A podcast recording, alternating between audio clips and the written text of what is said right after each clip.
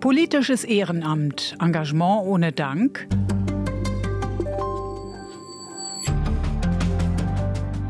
Wer sich für das Gemeinwesen engagiert, insbesondere im Ehrenamt, der lebt zufriedener als Menschen, die nur Eigeninteressen im Kopf haben, heißt es. Uneigennütziges Engagement ist nicht nur individuell sinnstiftend, sondern ein Grundpfeiler gelebter Demokratie.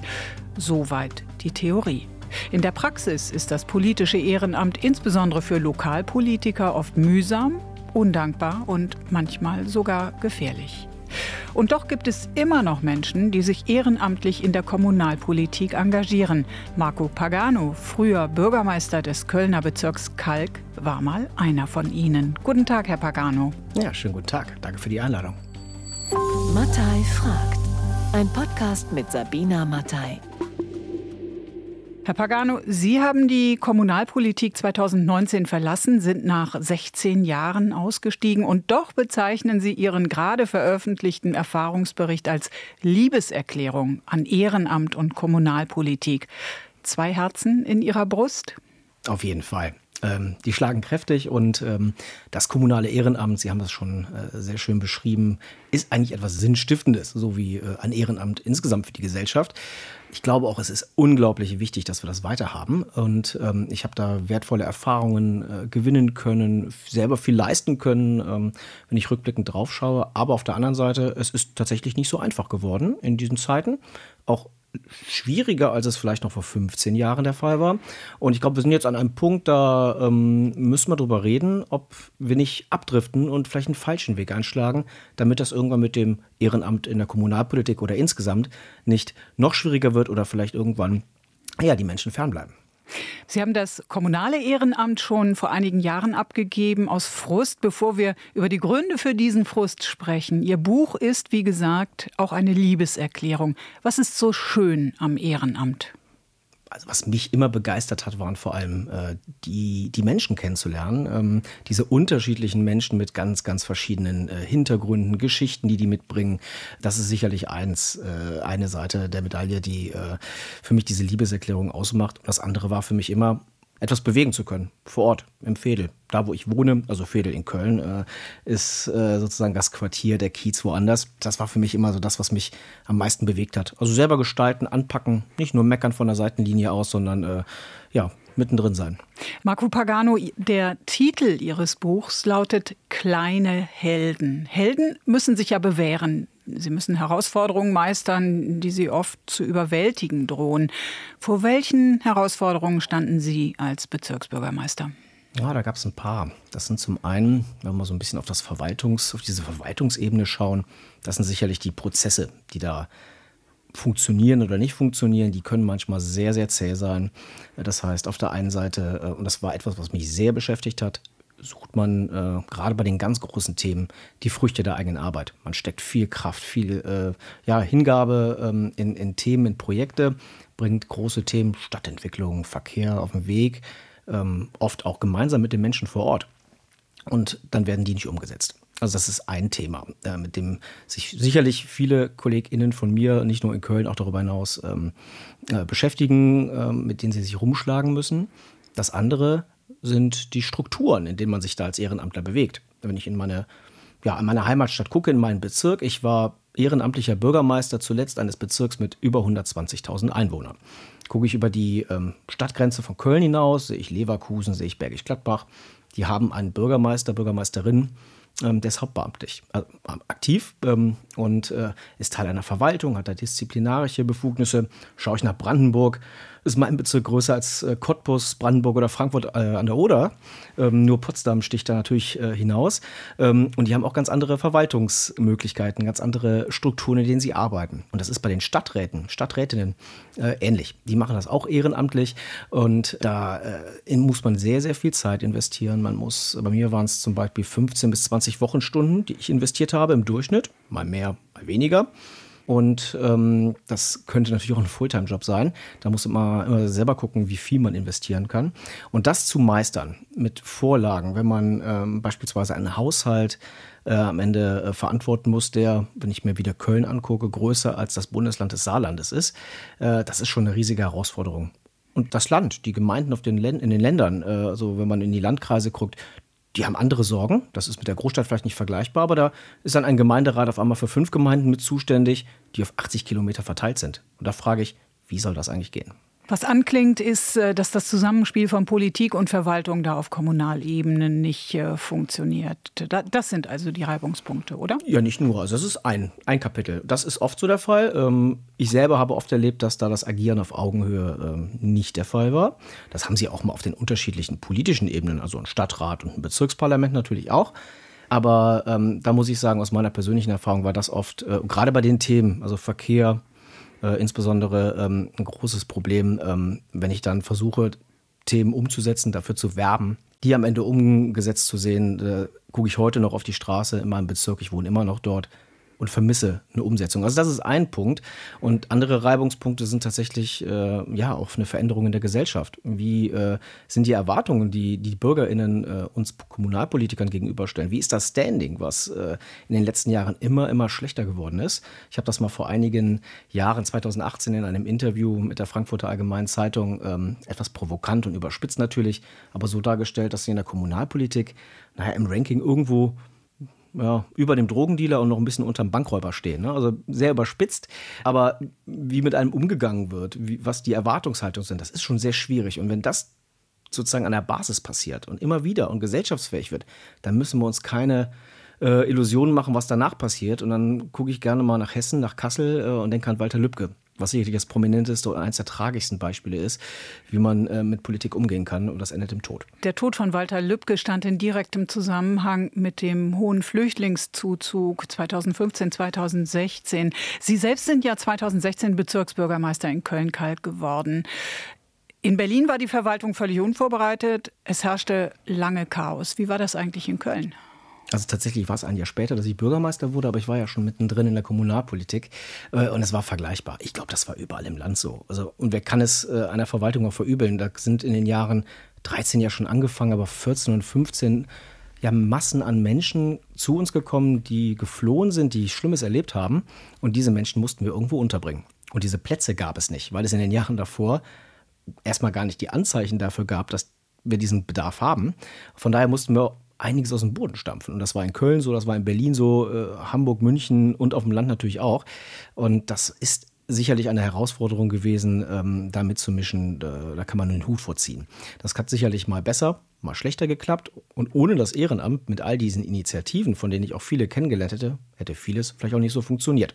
Aber bei uns war es tatsächlich so, wir mussten schauen, wo können wir Einrichtungen schaffen und äh, achtet darauf, dass das auch, das war so ein Thema, was uns äh, bei uns auch sehr stark äh, mit begleitet hat, dass am besten auch die, die starken Schultern auch, auch genug meistern und nicht immer nur die schwachen. Also so ging es bei uns los, dass man äh, im Stadtteil Kalk, ist ein Stadtteil, ähm, der, ähm, das ist ein alter Industriestadtteil. Es ist ein Stadtteil in einem Strukturwandel nach Jahrzehnten noch immer, also mit auch eigenen Problemen. Und in diesem Stadtteil sollte zu Beginn dieser äh, Phase eine Großeinrichtung geschaffen werden, was natürlich eine riesige Herausforderung ist. Das haben wir gemeinsam äh, verhindern können und wir haben geguckt, wo können wir denn was Besseres schaffen. Also haben wir dezentrale Einrichtungen mit der Verwaltung auf den Weg gebracht. Ja, und meine Erfahrung da war natürlich auch nicht immer ganz so positiv. Ähm, schaffen Sie mal vor Ort in einem gut situierten Stadtteil eine Flüchtlingseinrichtung. Äh, da kriegen Sie auch einiges an Hass zurück. Dieser Zuzug sorgte für erhebliche Polarisierung auf politischer Ebene, aber Seither berichten gerade Kommunalpolitiker, gerade Bürgermeister auch über eine Verrohung der Sitten, sagen wir mal so, ja. Haben Sie erlebt, was die meisten Kommunalpolitiker offenbar erleben, nämlich Pöbeleien, Einschüchterungen, körperliche Angriffe? Ich bin sehr froh, dass ich äh, in den damaligen Jahren das am Rande miterlebt habe. Also als wir über ähm, die ein oder andere Einrichtung entschieden haben und ähm, in einer Sitzung sitzen, darüber diskutieren, parteiübergreifend mit den anderen Fraktionen und äh, am Ende eine Entscheidung treffen. Da kommen natürlich die Menschen, die da vor Ort wohnen und einige sind da wirklich nicht happy. Und da, ich habe ich hab da Leute gesehen, die kannte ich seit meiner Kindheit und wenn Blicke töten könnten, so habe ich es auch in meinem Buch beschrieben, ja, dann säße ich jetzt vielleicht nicht hier und würde mit ihnen reden. Also da habe ich schon Hass erfahren. Körperliche Angriffe in diesem Zusammenhang habe ich selber glücklicherweise nicht erfahren. Aber es gibt ganz andere Geschichten. Und ähm, Walter Lübcke war sicherlich eins. Es gibt zahlreiche Beispiele dafür, dass äh, BürgermeisterInnen, Bürgermeister ähm, ans Aufhören denken oder schon die Brocken äh, hingeschmissen haben, weil äh, sie selber bedroht wurden, weil sie mit Sachbeschädigung zu kämpfen hatten, ihre Familie bedroht wurde.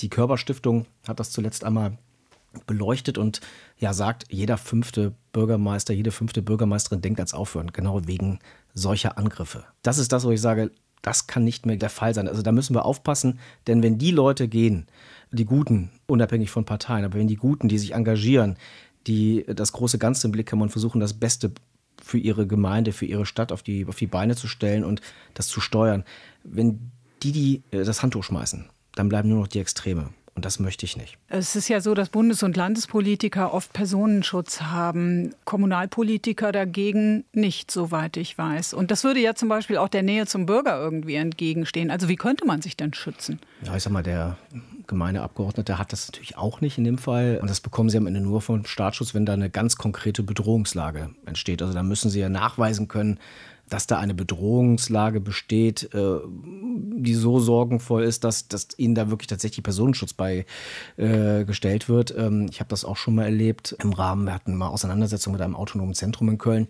Da hat eine Kollegin auch Unterstützung bekommen. Ich selbst habe das damals auch mal angefragt, weil ich mir Sorgen machte. Das gab es dann damals schon nicht.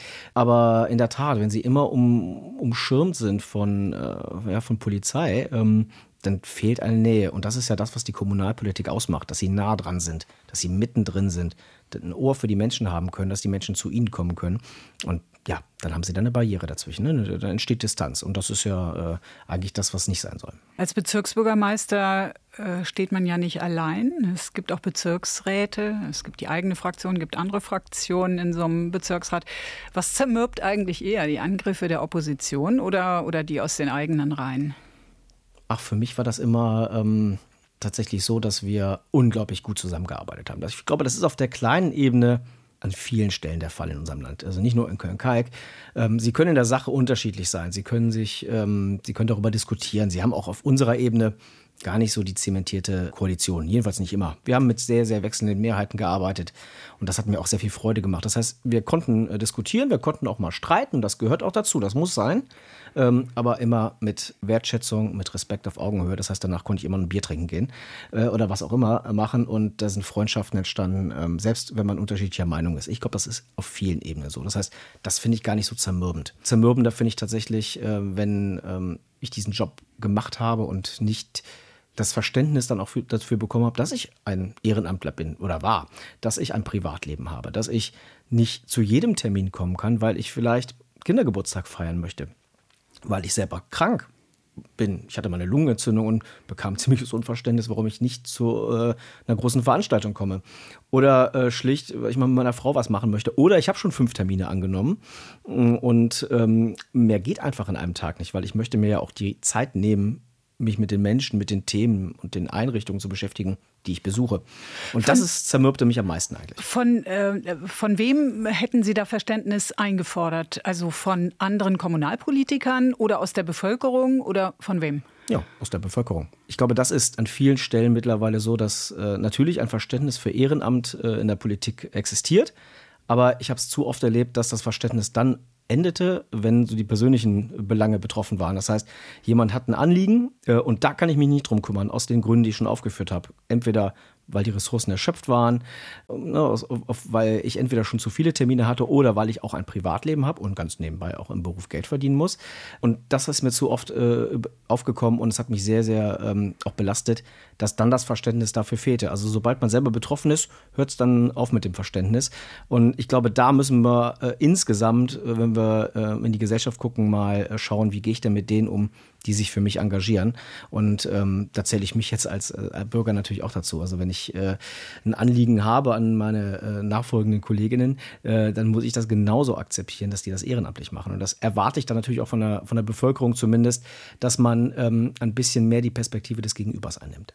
Ich finde es erfrischend, dass Sie als Mann äh, das ansprechen, dieses Thema. Bisher sind es ja vor allem Frauen, die beklagen, dass Politik auch immer noch die quasi ständige Anwesenheitspflicht und Ansprechbarkeit ja. äh, bedeuten. Zumal von Frauen noch viel eher äh, verlangt wird, dass sie äh, ihren Beruf bzw. das Ehrenamt mit dem Privatleben vereinbaren und der Familie. Und äh, dass sie Frauen sagen eben, dass sie das vom Engagement abschreckt. Kann man das anders machen? Ich glaube, das ist ein Riesenthema. Äh, und ich glaube auch, dass äh, mit Frauen, das mag jetzt in der Wirtschaft ja genauso sein, äh, aber auch in der Politik ganz anders umgegangen wird. Ich hatte eine sehr, sehr spannende Podiumsdiskussion vor einigen Tagen in Köln und da haben wir uns auch genau darüber unterhalten. Nämlich, ähm, wie gehst du denn damit um, wenn du in Mutterschutz Elternzeit gehen musst und du hast, sitzt in einem Stadtrat?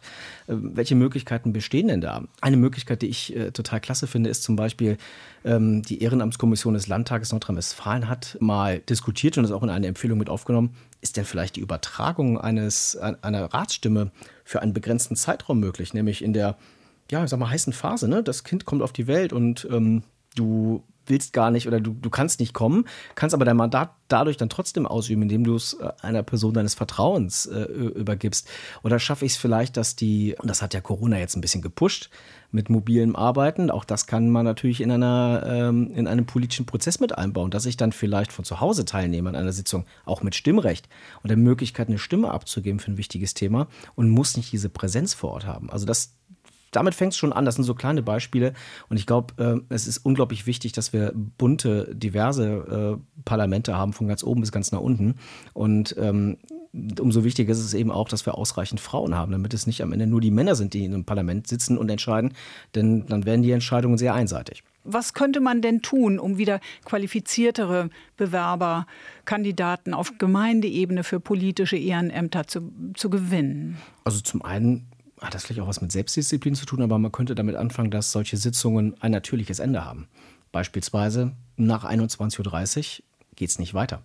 Das heißt, äh, ich kann also den Rahmen schon mal stecken, wie, ähm, wie lange tage ich, wie tage ich, wie ist die Debattenkultur, Redezeiten. Das wird oft gerade an der Basis so ein bisschen äh, schleifen gelassen. Aber das wäre schon mal das Erste, dass man dafür sorgt, dass man äh, auch rechtzeitig nach Hause wiederkommt. Also ich habe eine, eine, Anekdote, die möchte ich gerne noch loswerden, bevor ich sie vergesse. Na ich habe mit meinem kleinen, meinem jüngsten Sohn, bevor mein Buch rauskam, eine, ähm, war ich spazieren und dann haben wir uns über das Buch unterhalten. Und dann sagt er zu mir, Papa, hm, ich habe früher gedacht, du schläfst bei der Arbeit. Dann sage ich, okay, wie kommst du denn darauf? Dann sagt er, na, ich bin abends ins Bett gegangen und dann warst du nicht da. Und dann bin ich morgens aufgewacht und dann warst du auch nicht da. So, und so kam er auf die Idee, dass ich ja woanders schlafen muss, weil ich ja immer unterwegs bin. Und ich glaube, das darf es nicht dauerhaft sein. Also ich habe relativ spät für mich auch einen Weg gefunden, wo ich dann gesagt habe, ganz konsequent, das mache ich, das mache ich nicht, das mache ich so lang. Mm, so, und das kann man natürlich institutionalisieren. Das heißt, ich gebe mir auf der einen Seite Regeln. Auf der anderen Seite muss ich vielleicht, und da denke ich jetzt mal parteiübergreifend, auch mal gucken, mm, so ein kommunales Mandat ist ja oft auf fünf Jahre. Am Ende äh, geht eine Periode ausgedacht. Ich glaube, ich muss dahin gehen, dass ich nicht mehr diese Erwartungshaltung habe, dass Menschen, die ich für so ein Mandat begeistere, genau die Zeit sich verpflichten müssen, vor Ort zu sein. Das fängt bei der Jugend an. Die denken ja sowieso oft eher projektbezogen, wenn sie sich für irgendetwas engagieren und interessieren.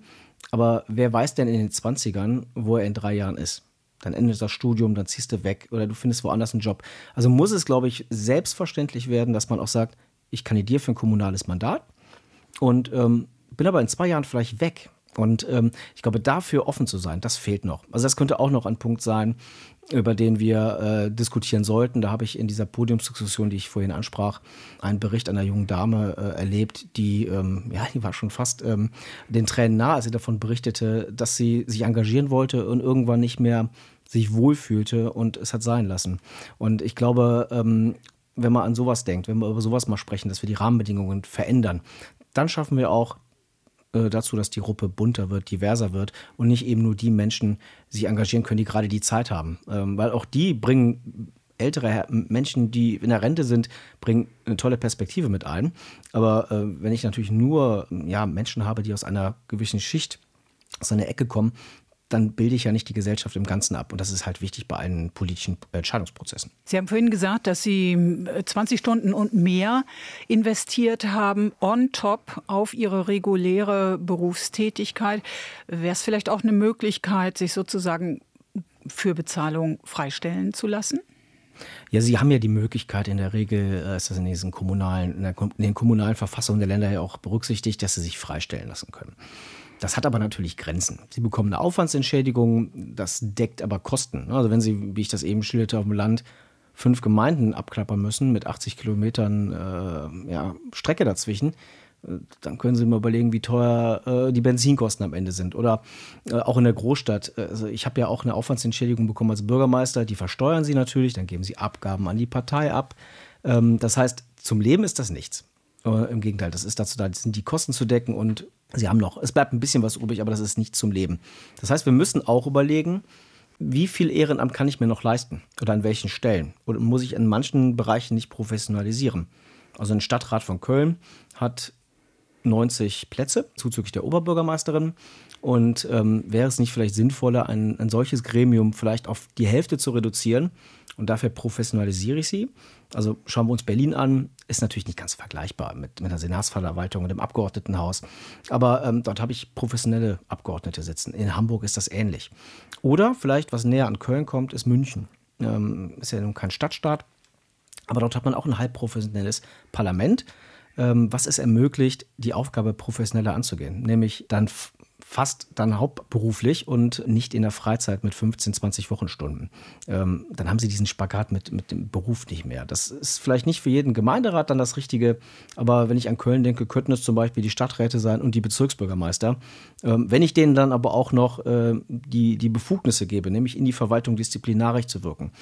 Ich glaube, dann kann man Strukturen so verändern, dass äh, Menschen sich engagieren und ich weiß nicht, ob ich 90 Ratsmitglieder in Köln brauche. Das ist mehr als so manches Landesparlament hat. Herr Pagano, Sie sind ähm, jetzt tätig in der Abfallwirtschaft als Bereichsleiter.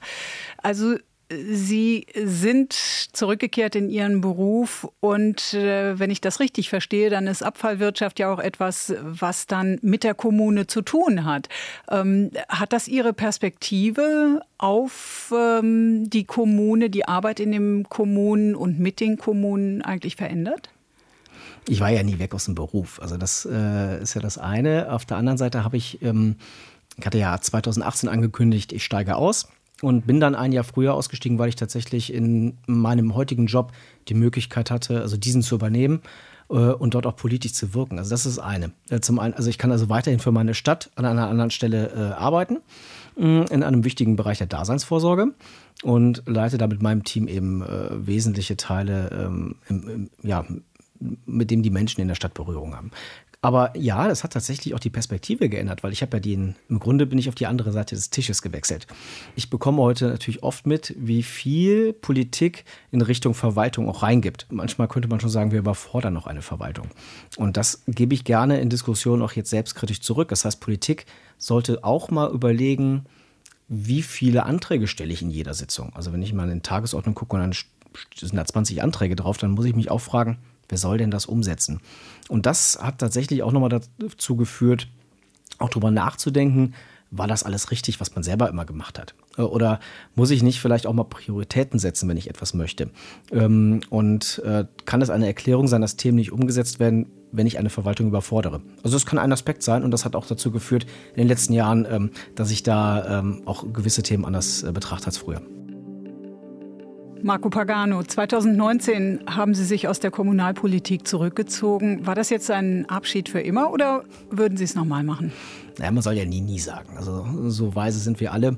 Wenn Sie mich heute in eine Zeitmaschine setzen und äh, zurückbringen an den Tag, als ich anfing, würde ich alles genauso wieder machen. Also das auf jeden Fall. Aktuell passt es nicht in meine Lebensplanung, deswegen ist das auch kein Thema. Ich werbe auf jeden Fall, äh, Leute, kümmert euch um, um eure Kommunen, um, um, um die Gesellschaft. Ihr habt die Möglichkeit anzupacken, auch wenn es nicht so leicht ist. Und wir haben ja jetzt auch so ein paar ein paar Punkte besprochen, die ja wirklich eine Herausforderung sind. Aber trotz allem ist dieses Engagement so wichtig.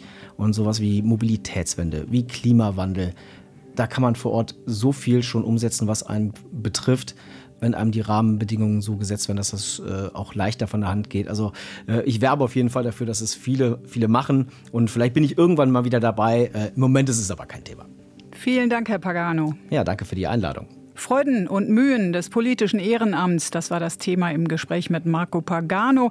Der einstige Bürgermeister des Kölner Bezirks Kalk hat ein Buch über seine Erfahrungen geschrieben. Es heißt Kleine Helden, eine Liebeserklärung an Ehrenamt und Kommunalpolitik. Am Mikrofon verabschiedet sich Sabina Mattei. Mattei fragt ist ein Podcast von RBB 24.